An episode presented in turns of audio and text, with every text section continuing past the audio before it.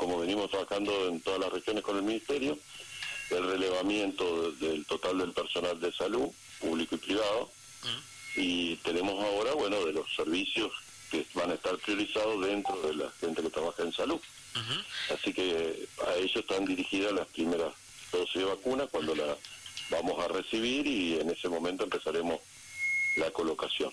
Bien, seguramente llegarán esta semana.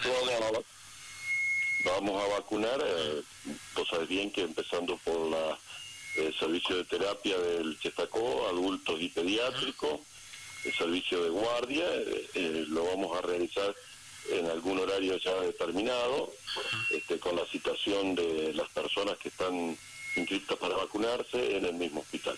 Bien, ¿llegarían hoy las vacunas, doctor, o mañana? No, no, eso no te lo puedo confirmar, ah, estoy a la espera de, lo que nos disponga la jefa del vacunatorio central, la doctora Iria Vilar, quien junto con la ministra van a tomar la determinación del momento y el día exacto de, enviar las vacunas. ¿Y cuántas llegarían a San Rafael en esta primera instancia? ¿Se sabe el número? Lo suficiente, lo suficiente para vacunar al personal priorizado. Perfecto. Eh, eso, eso, eso, eso, porque tenemos el número, ¿no? ¿Es, es obligatoria la, vacuna, supongamos? No, no, es gratuita, pero no es obligatoria. Eso va a ser igual. No está comprendida dentro del régimen de la ley de inmunización obligatoria y eso no es solamente para esta instancia, sino las futuras instancias de que vayamos avanzando en la estrategia de inmunización en todo el país.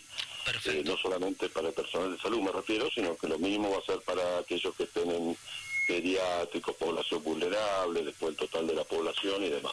Recordarte que la vacuna mm.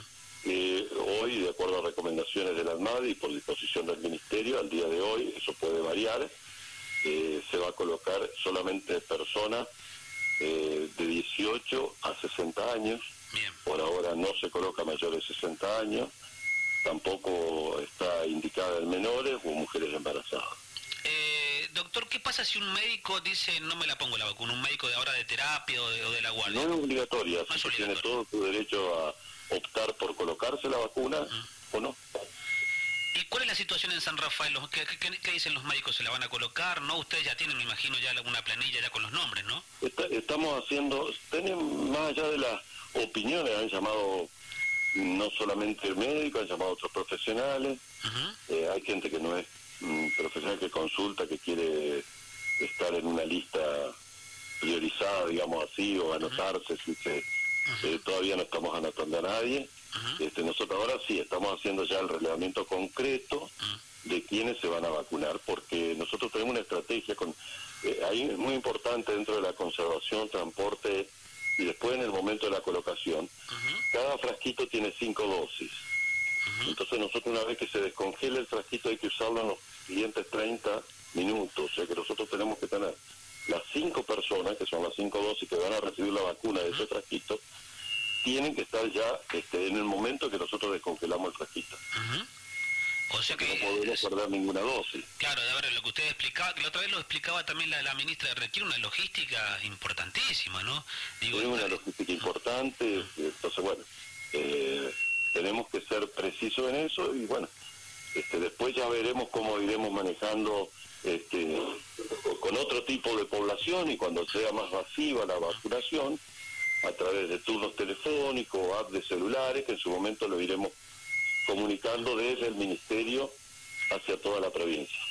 Bien, eso está bueno lo que está diciendo, que, eh, a ver, a, no perder la calma, porque mucha gente empieza a mandar mensajes cuando me toca a mí, yo trabajo en tal lugar, cuando, y empiezan los mensajes falsos y no es una locura. Así que yo ayer lo decía, lo decía esta mañana también con mi compañera, eh, escuchemos a los que saben, escuchemos a las autoridades, que ellos, un poco, un poco de calma también, porque, a ver, no es que hay que salir corriendo a ver cuándo me toca a mí. Ayer este creo que lo han pasado en todos los medios eh, con respecto a alguna información de transporte y demás que hubo, eh, la doctora Iris Aguilar, quien hace muchos años está a cargo del vacunatorio de la provincia de Mendoza, eh, explicó muy bien cómo se mantienen las cadenas de frío de cada vacuna, en este especial en esta, es justamente especial, y asegurando el transporte, el almacenamiento y todo de esa cadena de frío. Creo que su explicación fue muy clara y no deja ningún tipo de duda y que nosotros, a ver, el vacunatorio en San Rafael creo que tiene un prestigio ganado en toda la provincia. Tenemos un alto porcentaje de inmunización en la provincia de Mendoza eh, a través de los años y de la conservación y almacenamiento de vacunas. El, son muy, muy celosos, han sido siempre eh, quienes han sido responsables del vacunatorio en San Rafael de esa cadena de frío. Y estamos preparados este, con el freezer adecuado, esperando las vacunas que nos van a corresponder y lo que sí tenemos asegurado es que este personal priorizado en esta primera etapa tenemos aseguradas las dosis que necesita. Bien. Eh, Más allá de que no sabemos que, que podemos, podés pensar que no sea el 100% de lo que tenemos anotado, porque puede estar la opción de, como vos decías, que una persona diga, no, yo no me voy a vacunar. Bueno, perfecto.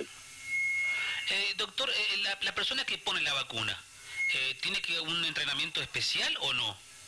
Eh, todos los vacunadores tienen realizado el curso PAI, que es un curso nacional de vacunación provincial, y se han hecho capacitaciones con distintas plataformas virtuales, en este caso, para este, esta vacuna en especial cuando empiece ya la vacunación más masiva, ¿no? Porque de acuerdo a lo que explicaban las autoridades también, tanto nacionales como provinciales, el gobernador lo, dijo el, viernes, creo, personal de salud, después seguirán los policías y después así va a ser, ¿no? Eh, ¿Dónde se van a vacunar esas... Esa, esa, a ver, primero personal de salud, después los policías, ¿el lugar dónde va a ser? ¿En el vacunatorio? No, no, la idea es que no sea el vacunatorio, cosa de que el vacunatorio pueda seguir eh, cumpliendo con las inmunizaciones obligatorias, eh, que todos aquel, los niños, sobre todo, mujeres embarazadas, que deben recibir obligatoriamente las inmunizaciones, vengan cómodamente al vacunatorio, las sigan recibiendo. este, por lo tanto, las estrategias son distintas, los abordajes. Te cuento, por ejemplo, a ver, geriátrico, por ejemplo, que la persona geriátrica no la podemos estar movilizando lo lógico es uno llevar la vacuna al geriátrico, como se hizo con la gripe, por ejemplo. Se complica en este caso por el tipo de conservación y demás. Bueno, habrá que ver si para ese momento tendremos esta misma vacuna o habrá otra. Todos los países están manejando distintas eh, marcas de vacunas con distintas formas de transporte, conservación y demás.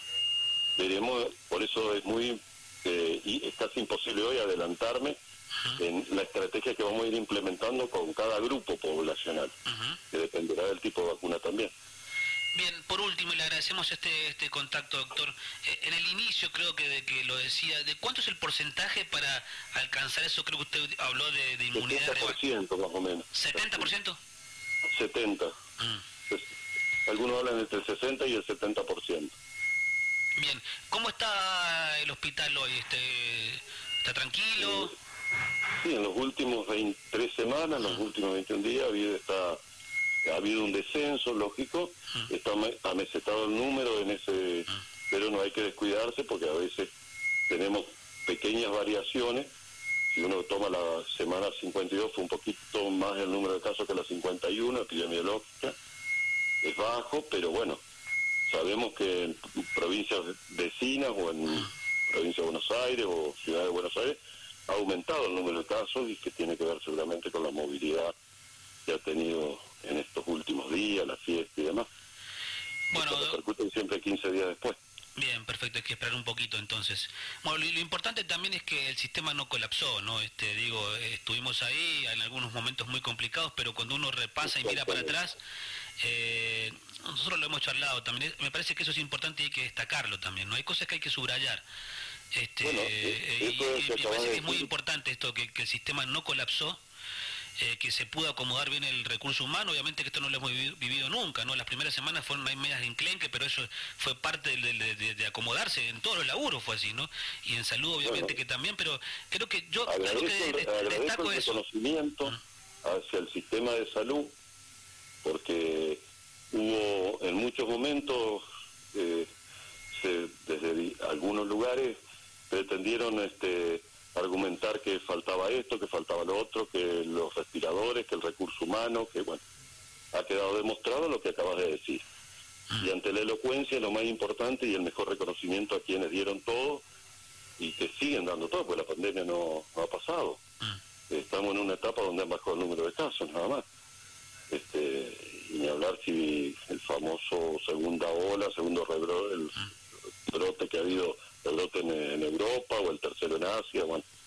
Así que, y por muchos meses no va a pasar, porque esto lograr, no se logra de un día para el otro una inmunización de rebaño con inmunizaciones, va a pasar, puede pasar casi todo el 21. Sí. Este, entonces las medidas de cuidado tienen que continuar. A seguirse cuidando entonces, ¿no? Seguro que lo mismo que pasó en Europa se esperará es más, muchos hablan de que se puede adelantar a fines de febrero o marzo el aumento en el número de casos en la Argentina, así que cómo no cuidarse.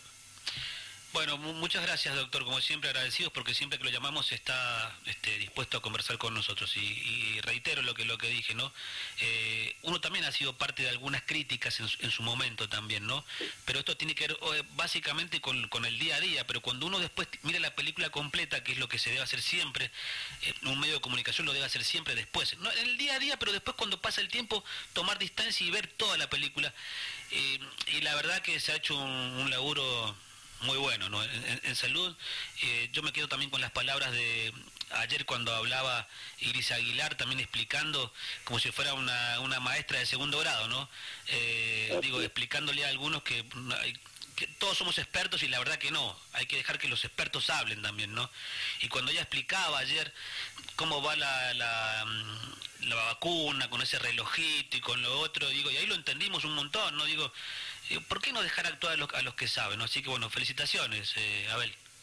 Bueno, la transmito a todo el equipo de salud que trabaja desde el hospital, los centros de salud, las ambulancias trasladando enfermos, bueno, aquel que limpia, el que cuida de, también de, del orden mm. que se debe tener a veces en, en este distanciamiento social, en las restricciones al movimiento de personas que había dentro de las instituciones de salud, que a veces no todos lo comprenden, un montón de cosas que, bueno, no escapa, todos han contribuido.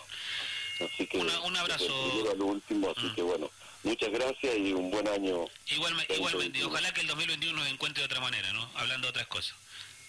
Bueno, mucha suerte. Un abrazo, chacho.